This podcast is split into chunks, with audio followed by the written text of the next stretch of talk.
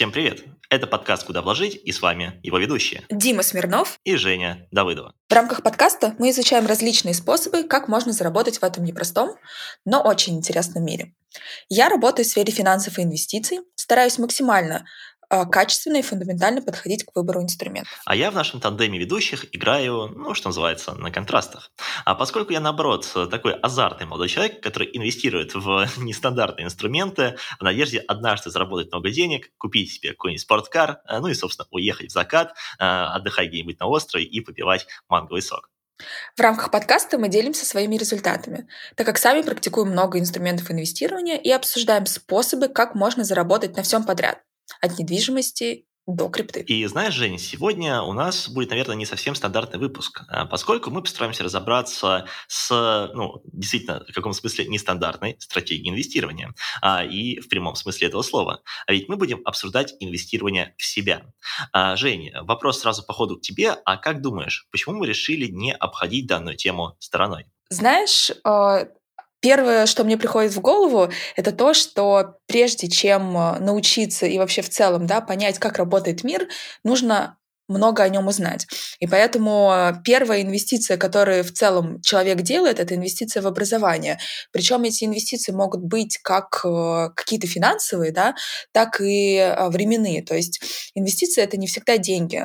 То, что мы вкладываем огромное количество времени в изучение какого-то вопроса, это тоже наша инвестиция. И поэтому все, что мы сейчас делаем, по сути, мы инвестируем в себя, в людей, которые слушают наш подкаст, и таким образом, возможно, возможно, кто-то из нас, либо наших слушателей от этого получает бенефит. Таким образом, это такой аналог дивидендов, да, если ты инвестируешь в акции. Слушай, очень крутая аналогия, ведь по факту а, каждого человека, его ведь тоже можно представить, что как будто человек – это бизнес, вот, и по факту вот такое а, обучение самого себя, а, изучение новых каких-то навыков, скиллов является таким неким развитием, да, какого-то направления, ну и по факту это помогает там в идеале со временем масштабировать вот этот самый уровень дохода. И знаешь, интересен, вот перед тем, как мы перейдем уже к основному выпуску, твой личный опыт, а скажи, пожалуйста, ты сама вообще инвестируешь, например, в свое образование, и вообще как часто? Дим, ты знаешь, я работаю в такой сфере, в которой невозможно оставаться за бортом какого-то обучения. То есть э, люди, которые инвестируют э, на фондовом рынке, они обучаются всегда, постоянно и, наверное, везде.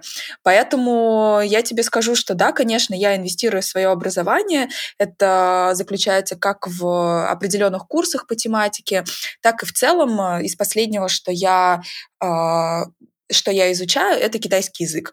Я с uh-huh. 2020 года начала учить китайский язык и тоже отношусь к этому как к некой инвестиции, которая в будущем может э, принести мне а, преимущество в плане общения с людьми, с партнерами, или бы даже а, в той профессии, в которой я сейчас занимаюсь, потому что все мы видим, да, что а, наш фондовый рынок уходит от э, западного мира в сторону восточного, uh-huh. и поэтому кажется, что это может может дать свои какие-то плоды. Вот. Как у тебя в этом плане? Слушай, на самом деле вот хотел бы я сказать, что я тоже все свои там свободные деньги условно инвестирую а, и всегда инвестировал в образование, но сейчас я понимаю, что, наверное, все-таки это не так. А, и здесь, знаешь, я сделал небольшую отсылочку к нашему первому выпуску, такому уже не выяснил слово легендарному, потому что там обсуждали фундамент в целом финансовой грамотности. А ведь когда мы, как люди, принимаем решение, а, ну, куда мы будем свои деньги инвестировать, в первую очередь мы говорим про дельту. Напомню, что дельта – это разница между доходом и расходом, и по факту это свободные денежные средства, которыми каждый каждый человек оперирует. А, так вот, а, я понимаю, что, наверное, большую часть своей жизни а, относительно вот этой дельты принимал решение, что я буду инвестировать ее не в какое-то образование, не там в развитие себя, а чаще всего я все-таки инвестировал в различные инвестиционные инструменты. Ну, там, условно, купить немножко биткоина, вот, или там немножко акций на фондовом рынке. И вот сейчас я понимаю, что, наверное, эта стратегия, ну, она такая, к ней есть вопросики. И знаешь, я предлагаю вот э, именно э, в таком ключе, да, сегодня попробовать разобраться с тем, а, а что же все-таки такое образование, да, и какую долю своего капитала или вот этой своей дельты нужно в него инвестировать. А здесь э, я бы хотел представить нашего сегодняшнего гостя, а ведь мы пригласили Сергея Спасова, э, это HR-директор в школе управления Сколково и сооснователь карьерного и HR-консалтингового проекта «Карьер Бустер».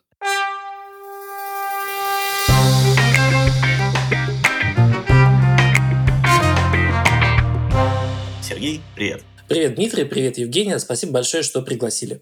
Спасибо большое, что пришел. И давай, наверное, тезисно обозначим, а чем ты сейчас занимаешься. А, как ты уже отметил, представляя меня, а, в моем портфеле занятости есть несколько ролей, которые я выполняю.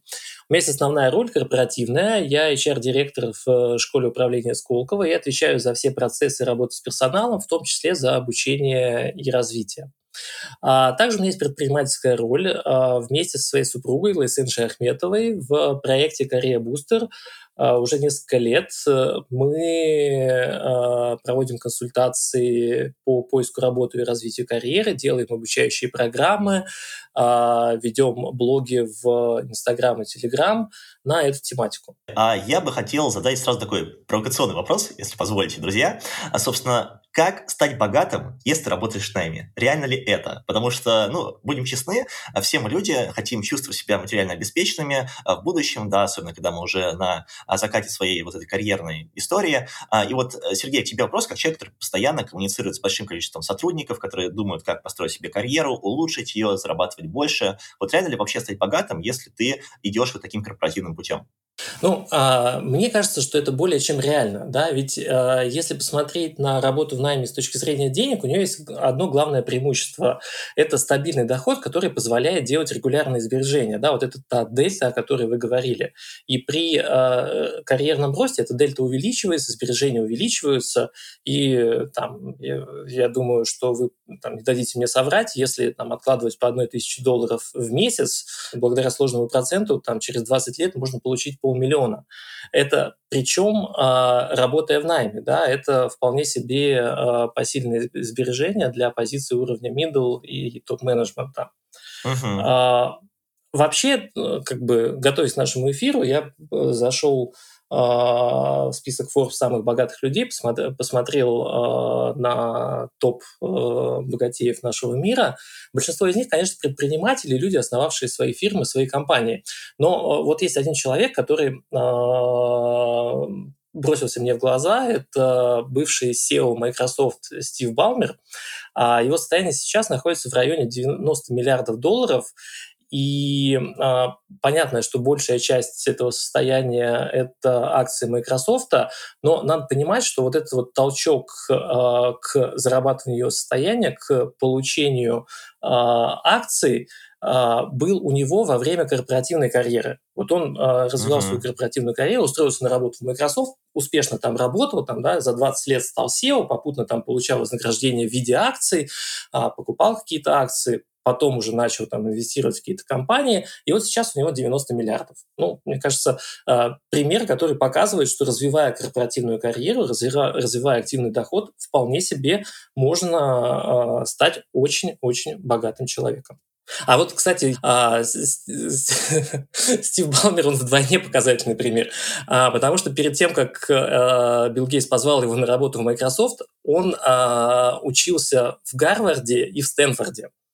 Вот а, это, я не знаю, там это были 80-е годы, там, да, это стоило, я думаю, там 1300 долларов вот это вот обучение.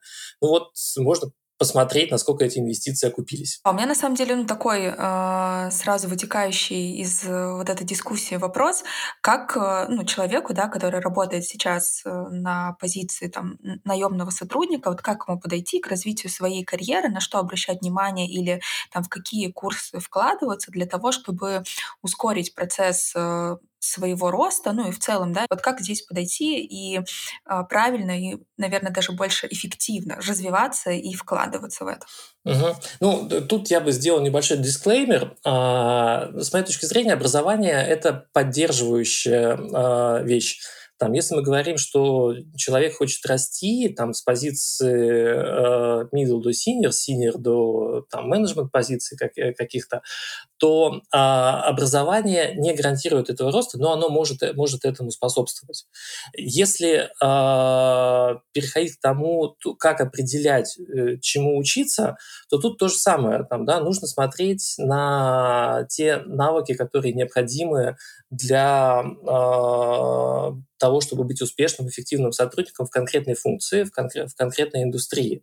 А если вы хотите сделать э, шаг из позиции специалиста в менеджерскую позицию, уже нужно смотреть на софт-навыки, на навыки э, менеджмента, навыки управления людьми, управления, управления проектами и э, учиться непосредственно в этих направлениях. Слушай, на самом деле, Сергей, ты прямо с языка у меня снял один из вопросов, потому что, мне кажется, всегда, когда общаются с представителем HR, всегда стоит вот этот вопрос, а над чем работать, над софтами или над хардами? У меня тогда, знаешь, раз ты частично затронул, то, что это уже в зависимости от индустрии, да, в зависимости от э, сферы деятельности, у меня тогда вот немножко перефразирую вопрос. Я где-то слышал, что с ростом, скажем так, позиции э, специалиста, у него вот эта хардовая часть плавно уходит, и нужно ему все больше и больше работать над софтами. То есть, условно, если я раньше был просто менеджером, или давай лучше даже, я был просто раньше специалистом, а, потом начал постепенно подниматься по карьерной позиции, дорос до менеджера, потом начал метить в топ-менеджера. Вот у меня вот эта хардовая составляющая уходит, потому что я могу ее перекладывать на своих коллег, да, возможно, подчиненных. А, а вот над составами мне нужно работать. А правда ли это или есть какое-то альтернативное мнение? А, подтверждаю полностью. А, вот э, даже, даже могу сказать на примере а, людей, которые обращаются за советами, за консультациями по развитию определенных навыков к нам в Career Booster, что большая часть запросов, которые мы получаем, она связана с развитием soft skills, и а, это люди, находящиеся на позициях middle и топ-менеджеров. А, но тут есть еще один момент, а, на котором я бы хотел акцентировать внимание что в целом, да, чем а, выше ваш уровень, тем более значимыми являются soft skills. Но а, есть внешняя а, обстановка, внешнее окружение, которое влияет а, на требования, которые определяют работодатели. И вот а, в турбулентное время, во время кризиса, фактически а, вот сейчас, а, очень важным для работодателя является э, возможность э, сотрудников, менеджеров, топ-менеджеров делать работу руками. Да? Знаете, так ч- очень часто э, можно услышать от HR в требованиях кандидатов там, да, там, возможность и готовность э, делать работу руками. Э, что это значит? Это э, значит непосредственно самому приносить результат. Поэтому э, я бы вот сделал такую оговорку, что в сложное кризисное время значение хардов на любом уровне, даже на уровне топ-менеджмента, возрастает, и перспективы э, сохранения рабочего места там, да, и найма на новые позиции в новые компании имеют те люди, кто на высоких позициях не забывает про харды там, да, и может э, ими пользоваться. А можешь, пожалуйста, подсказать, вот ты говорил, что да, для того, чтобы расти э, в целом карьерно, нужно понимать, какие э, навыки востребованы в твоей профессии. Вот можешь ли ты немножко пояснить, как, э, ну, скажем, это понять, да, где это посмотреть, возможно, есть какие-то универсальные способы для того, чтобы вот я, будучи там, скажем, инвестиционным аналитиком, поняла, что мне нужно подкачать, э, какие хард-скиллы получить дополнительно для, для того, чтобы там моя карьера быстро развивалась? А, самый простой способ – это поговорить с более старшими, более опытными инвестиционными аналитиками, там, да, и э, попытать их, какие конкретные навыки помогли им сделать следующий шаг в карьере. А, и какие навыки помогают им сейчас там, добиваться успеха и быть э, востребованными. Это самый простой способ, который, там, а, которым можно воспользоваться. А, следующее, я бы, наверное, советовал ну, там, активно участвовать в профессиональных сообществах, там, да, смотреть э, рекомен... Э, рекомендации того, что находится в тренде, а, как раз с точки зрения хардов, какие компетенции нужны, и уже там оценивать себя, свой уровень, насколько э, ты ими владеешь и насколько тебе нужно их прокачать. У меня тогда, наверное, такой более прикладной вопрос, вот, эм, и, возможно, интересный для кого-то из наших слушателей. Расскажу на своем примере. Во-первых, я, кстати, пример того самого человека, который старался выезжать только на софтах, вот, э, хардовую часть особо не качал, а, и действительно в какой-то момент я прям начал чувствовать, что я относительно других коллег провисаю. То есть мой уровень в плане хардов, ну, это был там максимум какой-нибудь Excel, а, формула там ВПР, я чувствовал себя богом, то есть вот а, больше, наверное, меня в плане хардов не хватало. И к чему я иду? К тому, что у меня параллельно было некое хобби. Что за хобби? Это хобби заключалось в том, чтобы постоянно увеличивать свой уровень активного дохода. И это приводило к тому, что я к своим работодателям чуть ли не каждые полгода подходил в формате «Йоу, привет, а можно мне, пожалуйста, повысить зарплату?» Ну и как-то старался выбивать для себя условия получше. А в какой-то момент работодатель э, говорил то, что «Дим, э, мы уже не можем тебе повышать, вот потяни там вот эти компетенции, там меня еще заставляли дополнительные тесты пройти, потому что я работал в корпорации, а, и говорили то, что ну, пока ты еще не дотягиваешь. А Что я сделал? А, я, э, ну, будучи человеком, который стремился за увеличением вот этой самой дельты, нашел себе вторую работу, потом я нашел себе третью работу, ну и в моменте дельту разогнал. Однако, к чему я подвожу? Сергей, вот здесь хочется очень твое мнение услышать. Вот бывает такое, что специалист работает в определенной отрасли, и он упирается ну, в некий такой потолок. Да, понятное дело, он для каждого разный. Там я мог, например, пойти и попробовать хардовую часть подкачать э, или там еще что-то сделать, но так или иначе. То есть любой человек упирается в определенный потолок. А вот что делать в таком случае? Неужели остается только один путь идти в предпринимательство, ну, для того, чтобы зарабатывать сильно больше? Или есть какие-то альтернативные способы, может, все-таки поработать с образовательной частью или вообще сменить индустрию? Вот что думаешь? Мгм. Ну, а, мне кажется, что как минимум а, на потолок влияет, э, помимо еще профессиональной сферы, там, да, а, или там функции, в которой работает человек, еще а, индустрия, а, в которой работает человек. Иногда, чтобы пробить потолок, можно перейти из одной индустрии в другую. Там, да, есть э, индустрии, которые там э, зарабатывают деньги, которые платят э, в разных функциях по, э, по-разному там, да, и, ну, там, в качестве условного э, примера могу сказать, что вот есть э, ритейл, где там люди, работающие на офисных функциях, э, HR, финансы, э, там, юристы, получают немного, потому что ритейл, в принципе, платит немного. Если ты столкнулся с потолком вот в ритейле, то ты можешь рассмотреть переход в другую индустрию, где в среднем зарплаты побольше. Это вот как минимум э, один совет, который, э, который я могу дать. Да, он связан с определенным стрессом, с там, э, готовностью искать новую работу там, и э, определенным риском выхода на новое место, но э, тем не менее. А, кстати, мы в рамках Корея Бустера планируем в нашем телеграм-канале делать э, проект, где рассказывать о карьерных перспективах различных индустрий, ну, в первую очередь, новых индустрий, а, чтобы люди могли оценить вообще, где они помимо текущего места могут развивать свою работу. Вот. А, ну, переход в предпринимательство, да, но а, не нужно забывать еще про такое понятие, как портфельная занятость. Я начал свое представление с того, что немножко рассказал о своем портфеле. А, возможно, а, сейчас это все чаще и чаще встречается, работать в одном месте и, ну, примерно, а, Дима, то же самое, что ты говорил, искать вторую работу, третью работу, может быть, какую-то проектную занятость и таким образом формировать свой общий портфель, который будет увеличивать активный доход. Угу, круто. То есть, по факту, можно частично ну, консультировать других людей, то есть формально монетизировать, например, свою экспертность, оставаться даже на основной работе, ну и вот параллельно свои такие проекты развивать. Ну, мне кажется, что это тренд э, последних лет, особенно пандемии, дистанционный формат э, взаимодействия только способствует этому. Это правда. Я, кстати, напомню, что с точки зрения финансовой грамотности очень важно иметь несколько ручейков вот такого дохода, а, и вот мы еще с точки зрения карьерной такой истории а, пришли к тому же. И здесь, на самом деле, Сергей, еще второй вопрос от меня, потому что он вытекает плавно из предыдущего.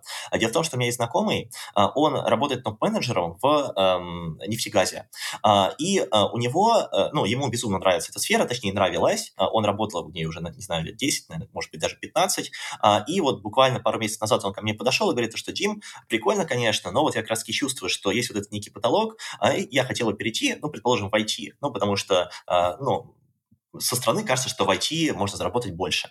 А, и он меня начал спрашивать, а что конкретно ему нужно сделать, какие шаги ему нужно предпринять для того, чтобы вот перейти из одной индустрии в другую, которая прям кардинально разная. А, при этом важно понимать, что у, человека уже а, достаточно такой большой бэкграунд в предыдущей сфере, в новой сфере у него пока еще нет а, опыта, и все-таки тоже его возраст, да, то есть ему около 40 лет, ну, тоже означает, что ему, наверное, будет сложнее как-то обучаться и встраиваться в этот процесс. А, и здесь у меня, наверное, такой вопрос. А вот если я такой специалист, который хочет перейти кардинально в другую сферу, вот э, как бы, Сергей, ты посоветовал действовать? Возможно, а, пройти, а, не знаю, какой-то курс по переквалификации, может быть, пообщаться с карьерными консультациями, например, вот через ваш сервис, а либо что-то еще сделать. Вот э, нужен твой совет. Знаешь, я бы разделил совет на две части, в зависимости от уровня позиции. Вот э, твой друг топ-менеджер Тут сложнее. Тут сложнее, потому что какое-то там образование, получение каких-то новых знаний, э, ну, вероятность того, что это поможет ему найти новую работу в IT, небольшая. Но ему точно поможет найти работу в IT, нетворкинг и развитие связей. Развитие связей э, в новой индустрии, развитие связи, кто имеет э, связи в новой индустрии. Поэтому э, точно возможно, там, да, я знаю примеры перехода людей в там, большем возрасте, с большим опытом в какой-то одной индустрии в другую, но чаще всего им помогал непосредственно нетворкинг, э, то есть прямая рекомендация кого-либо, э, либо там, хедхантеров, рекрутинговых агентств, либо своих коллег, либо своих друзей, либо своих знакомых, прямая рекомендация в новое место работы. А вот если вы еще не топ-менеджер, там, да, если вы там работаете на позиции там, специалиста или а, middle менеджера, то вот здесь я проброшу такой мостик к теме а, нашей сегодняшней беседы. А, вам может помочь образование. Ведь а, базово в чем? Когда вы а, аплицируетесь на какую-то вакансию, вы должны показать а, точки пересечения себя текущего с вакансией. Что вы умеете делать, то, что а, требуется потенциальному работодателю. В России есть особенность, что в России работодатели э, пытаются найти людей, ну вот 100% фит э, со своими требованиями, с э, опытом работы в той индустрии, э, в которой вот они, они работают. Если у человека нет такого опыта, то ему тяжело победить в конкурсе. Но образование может дать вот этот вот мостик, что пусть у тебя нет опыта в IT, но ты а, закончил какой-нибудь курс а, по аналитике данных, э, по э, цифровизации бизнес-процессов, там, да, по там, BI, э, там, не знаю, использование BI в работе. И указание этого в резюме, там, да, рассказ про эти проекты на собеседовании может компенсировать отсутствие опыта в индустрии. Поэтому вот я бы сказал, что для там, э, позиции специалистов и э, линейных менеджеров точно образование может открыть дверь в новую индустрию. Ну, вот это на самом деле очень а, интересный момент, и а, вот у меня из этого тоже возникает такой вопрос, потому что мы сейчас видим, что довольно много там онлайн-курсов у нас есть, и офлайн курсы предлагают различные там наши высшие образовательные учреждения. При этом а, это образование, эти курсы, они, ну, мягко говоря, не дешевые, да, там это может достигать сотен тысяч рублей, нескольких сотен тысяч рублей. Вот а, здесь, э, соответственно, это может быть, ну, таким определенным препятствием для многих людей. И вот, э, возможно, ну, у тебя есть какой-то тоже такой универсальный ответ на это, ну, либо можно подискутировать, как подходить к вот оценке эффективности вот этих инвестиций, да, чтобы ты не просто вложил эти деньги, но и чтобы у тебя все таки была от этого отдача, и ты действительно понимал, что вот я вложу эти, там, образно 200 тысяч рублей, и там в течение 5 лет это окупится или, или не окупится. Вот чтобы человек как-то с большей подкрепленностью, с большей уверенностью понимал, что это будет правильное решение, как к этому подойти, как посчитать окупаемость. Угу. А, окупаемость в образовании посчитать сложно. А, я могу привести пример своей супруги. Там, да, а, там, несколько лет назад она решила инвестировать в а, образование а, коуча. и э, инвестировал туда 400 тысяч рублей. А э, у меня очень системный человек, и она э, там, ведет учет э, расходов и доходов э, по своей деятельности. И э, вот когда она инвестировала вот в эту вот, по факту дополнительную профессию, она потом считала э, доходы от своих э, коучинговых консультаций, э, которые она проводила. Они окупились у нее с учетом корпоративных э, клиентов за один год. Это вот можно, ну, простой баланс, да, сколько ты потратил, сколько ты физически э, заработал от, э, благодаря тем знаниям, которые ты получил. А, это вот подход номер один. Подход номер два. Если мы говорим про а, корпоративную карьеру, то тут тяжело оценить, но, наверное, можно поиграть вот с этой вот э, дельтой увеличения потенциального дохода. Если ты там, работаешь э, маркетологом в ивент-агентстве и там, получаешь 100 э, рублей, ты хочешь идти работать в digital маркетинг. В принципе, можно э, с помощью там, работных сайтов, либо с помощью там, знакомых узнать э, зарплату digital маркетологов, если она больше твоей текущей, там, да, допустим, составляет 120 рублей, вот эти вот 20 процентов, а ты а, можешь претендовать на большую зарплату, освоив новые необходимые компетенции. Да? Вот э, много онлайн-школ предлагают э, программы обучения э, для онлайн-маркетологов, и можно конкретно сравнить стоимость этой программы с э, той дельтой, э, которую ты получишь в случае там, перехода на новое место работы и э, успешного, э, ну, там, дальнейшей успешной работы. Там, да, можно в месяцах посчитать окупаемость вот этих инвестиций в такое направление. А, а если говорить о каком-то дорогом обучении, там, да, допустим, MBA, там, да, Executive MBA, важно учитывать, что это не только э, про деньги, это в том числе э, про личную трансформацию, про личное развитие, про развитие своих деловых связей, которые, что тяжело измерить деньгами. Но а, в том числе, кстати, ну, правда, кстати, скажу, что а, в рейтингах э, различных э, программ Executive MBA, как пример, один из там, важных показателей – это рост доходов по итогам окончания программы. И вот э, про свою школу могу привести пример, что э, в последнем рейтинге Financial Times мы э, в этом показателе находимся в одних из лидирующих мест с ростом доходов выпускников Executive MBA 50% за, через три года после окончания программы. Это там э, уровень, который э, плюс-минус показывают выпускники э, всех э, там ведущих мировых бизнес-школ, там, да, в диапазоне от 30 до там 70% роста, роста дохода.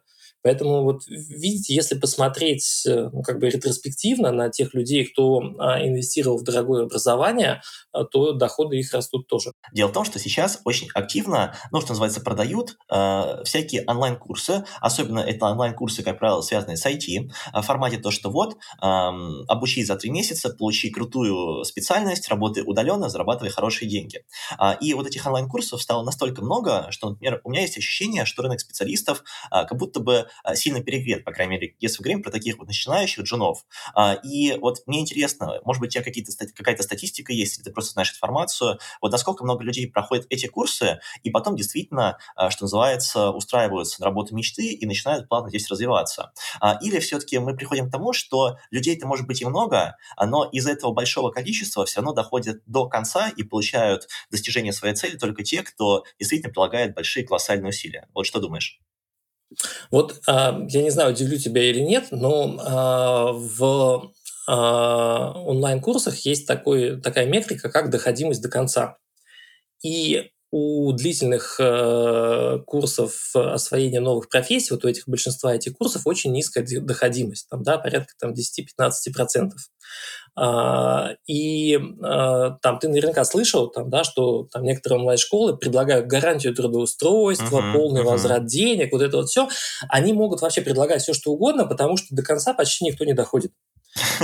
А, поэтому, ну, реально там, да, они могут э, там того единственного человека, кто закончит этот курс спустя там полтора года, они э, там действительно и сами могут взять на работу, или он там, несчастно уж сам как-нибудь найдет работу к этому, к этому моменту.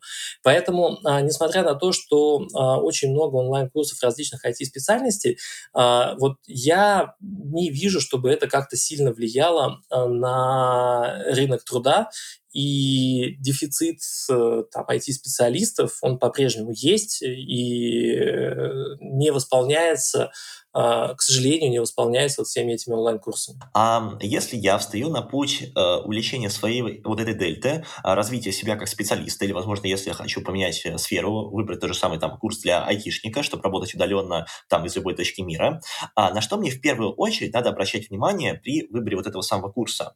А, правильно я понимаю, что, наверное, нужно смотреть на некий результат, который курс дает, на некие кейсы, потому что вот ты рассказал в своем примере, что у вас, как у а, школы, да, которая обучает, ну, по факту MBA, дает, а, у вас там есть конкретная метрика, то есть это увеличение ну, дохода через N времени. Вот а, правильно я понимаю, что мне, а, если я хочу, предположим, выбрать какую-то потенциально интересную IT-профессию, нужно тоже смотреть в первую очередь на кейсы, на результат и вот на что-то подобное? Ну, в общем, да, там, да, наш пример – это пример участия в рейтингах и прохождения международных аккредитаций, вот именно э, нас как школы. Это э, действенный способ для того, чтобы проверить качество обучения для там, дорогих э, программ. Но если мы говорим о там, более простых курсах, то самый действенный способ – это поговорить с выпускниками этих курсов, там, да, посмотреть, э, как ты верно заметил, на реальные кейсы, кто по окончанию этих курсов начал зарабатывать, сменил э, там свою деятельность и э, достиг желаемого результата. Это самый там первый самый первый способ.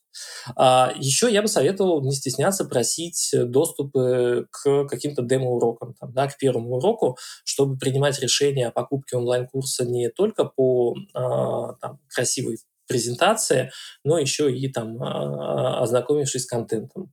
А, ну, наверное, еще очень э, важно понимать, кто был автором этих курсов и насколько эти люди действительно являются авторитетными в профессии. И насколько можно доверять тому, что а, они, они рассказывают в рамках своих программ. А, еще у меня есть такой вопрос э, по поводу перехода в какие-то смежные отрасли. Вот э, бытует такое мнение, ну, очень многие люди на самом деле об этом говорят, что вот даже образно ты маркетолог в, скажем так, веб 2.0, да, ну, то есть в том мире, в котором мы сейчас живем, это обычные обычный интернет, да, то есть digital, даже если ты digital маркетолог, ты там условно получаешь э, а, 100 рублей, да, переходи в криптомаркетинг, и ты будешь получать 200-250 рублей. Так ли это? И стоит ли, ну, как бы действительно ли за вот этими вот популярными, хайповыми э, именами, да, к, э, историями крипта и я сейчас очень э, такое популярное направление, э, действительно ли там можно даже с твоими нынешними скиллами, особо ничего не вкладывая в обучение, ну, как бы немножко изучить отрасль, да, вот, можно ли там действительно в разы увеличить свой доход, так ли это? Наверное, можно, там, да, это же вопрос вероятностей. А, можно и в традиционных индустриях зарабатывать значительно, значительно больше, да, мы же все знаем случаи, когда на одной позиции в одной компании человек получает там X, а в другой компании 3X, ну, просто потому что так получилось, там, да, бизнес-модель компании другая. А индустрии и компании, которые на рынке растут, они э, дают больше возможностей для роста заработной платы. Вот это, вот это вот точно.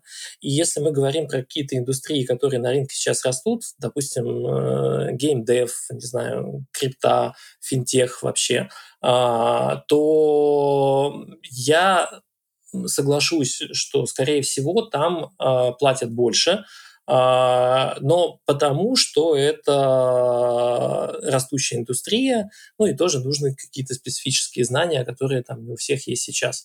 Но, если честно, я сомневаюсь, что вот на таких позициях, э, как э, маркетинг, э, не знаю, HR тот же самый, там, legal в этих компаниях платят значительно больше. Это может быть премия, не знаю, там 30% к рынку, что тоже значительно, да, но там точно не 300. Сергей, на самом деле вот здесь интересно ты тему затронул. А, хотел бы тоже такую, возможно, немножко философскую тему поднять. А, дело в том, что вот этот переход из одной индустрии в другую а, с целью увеличения заработной платы тоже ведь может привести к тому, что я как специалист могу променять ту работу, которую я люблю, на которой зарплата меньше, на ту, где, может быть, мне будет не так комфортно, но зарплата, предположим, в два раза больше. И вот здесь просто интересно твой опыт услышать, потому что с большим количеством количеством людей общаешься, специалистов, вот часто ли сталкиваются такие ситуации, такие, знаешь, некие конфликты интересов, что, эм, ага, у меня есть два пути, путь первый, я могу остаться на текущей работе, где, предположим, мало платят, или меня приглашают там перейти на работу, где платят в три раза больше, но, возможно, работа будет неинтересной. И э, вот что люди чаще выбирают? Вот деньги, либо какое-то внутреннее э, удовольствие? У меня нет статистики, но вот по ощущениям люди чаще выбирают деньги. А, и потом э, находится в состоянии стресса, выгорания, вот этого вот всего, а, но с большими, э, с большими деньгами. Поэтому выбирают чаще всего это. Там, да, наверное, головой все понимают, что работа должна приносить удовольствие, что ты, тебе должно нравиться, чем ты занимаешься. Но вот видя офер на значительно большие цифры, я знаю очень малое количество людей, кто отказывался. Угу, то есть как бы плачет, но вытирает слезы долларами. Да, да, да. А, но, кстати, из интересного, а почему решил задать такой вопрос, потому что у меня, когда я только начинал свою карьеру, да, я закончил университет, и я достаточно неплохо учился, все время стажировался, а, и по окончании университета мне сразу а, прилетело два приглашения на работу.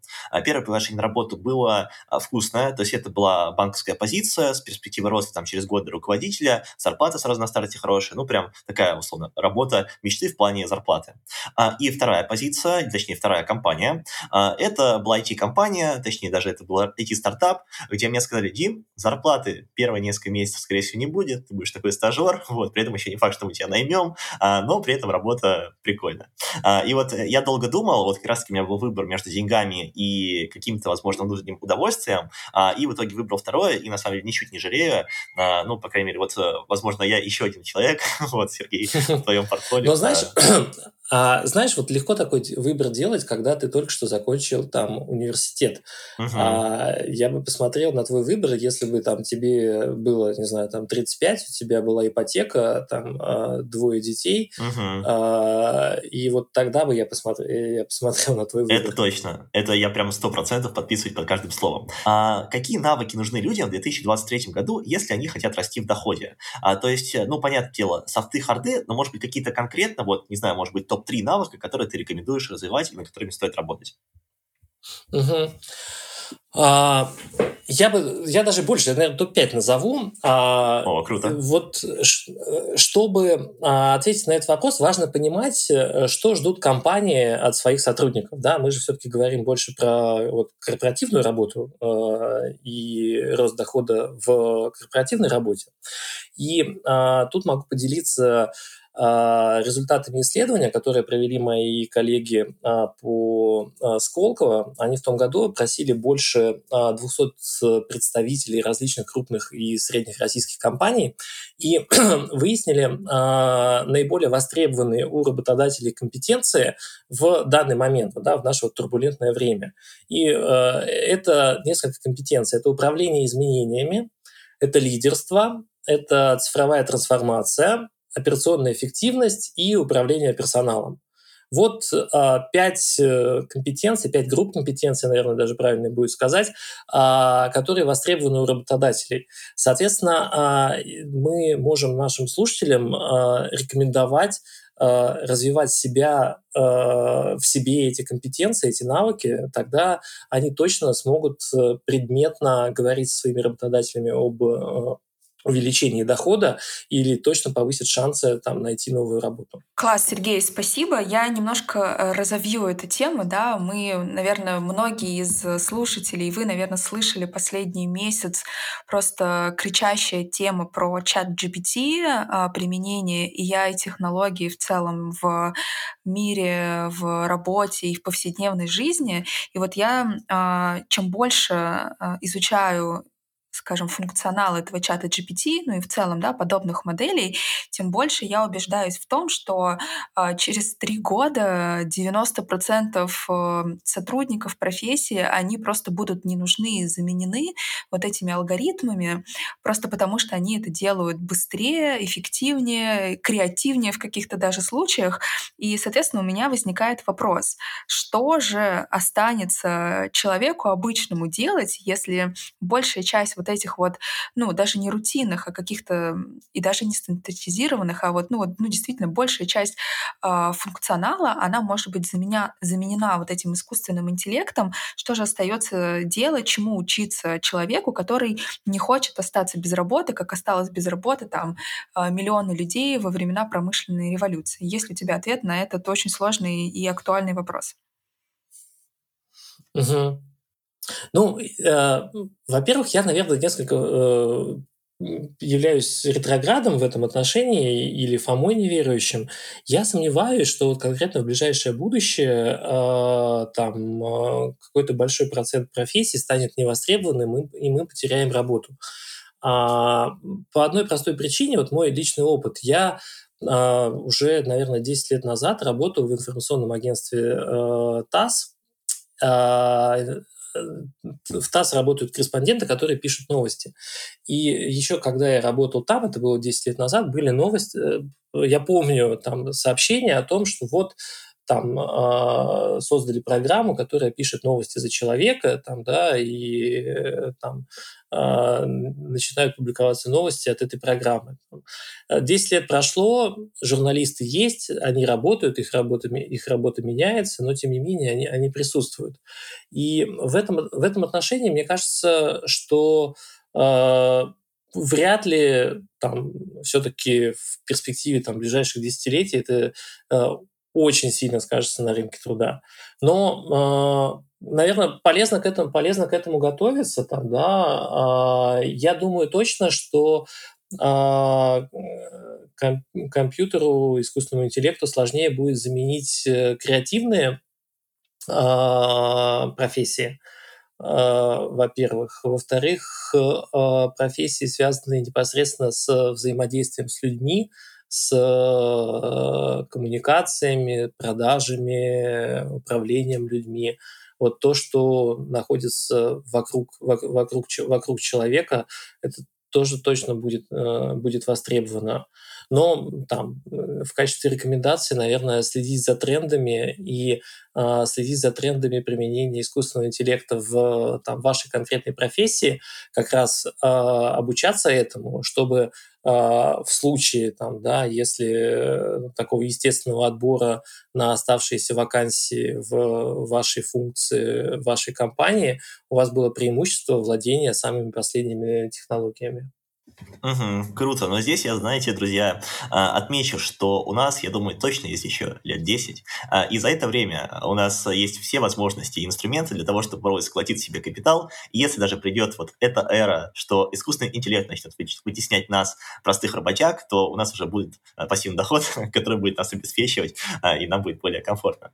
А в любом случае, Жень, я предлагаю данный выпуск уже план подводить к концу. А, скажи, пожалуйста, что в целом думаешь относительно того, что мы сегодня обсудили? А, может быть, ты почерпнул какие-то новые мысли, что называется, инсайды? А, поделись, пожалуйста.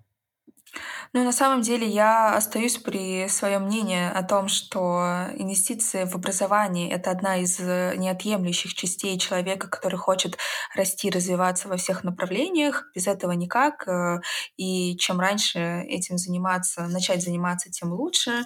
Вот. Из э, того, что я сегодня для себя почерпнула, так это то, что, ну, как бы на самом деле за счет нетворкинга можно поменять профессию кардинально, даже если был огромный опыт в какой-то индустрии и э, хочется уйти, ну как бы идти в те направления, чтобы быть в ногу со временем.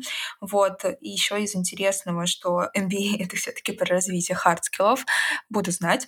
Вот. И, э, ну, на самом деле, из такого э, практикоориентированную, да, что если ты хочешь э, быть э, на волне успеха, нужно пообщаться с старшими или там с людьми, которые уже добились успеха в твоей профессии, понять у них, э, что тебе нужно развивать, и, а, ну, собственно говоря, всегда следить за новыми трендами, новыми технологиями и обучаться. Наверное, это такой а, never-ending процесс, да, никогда не заканчивающийся, продолжающий обучение. Это то, вот с чем мы сейчас на самом деле живем.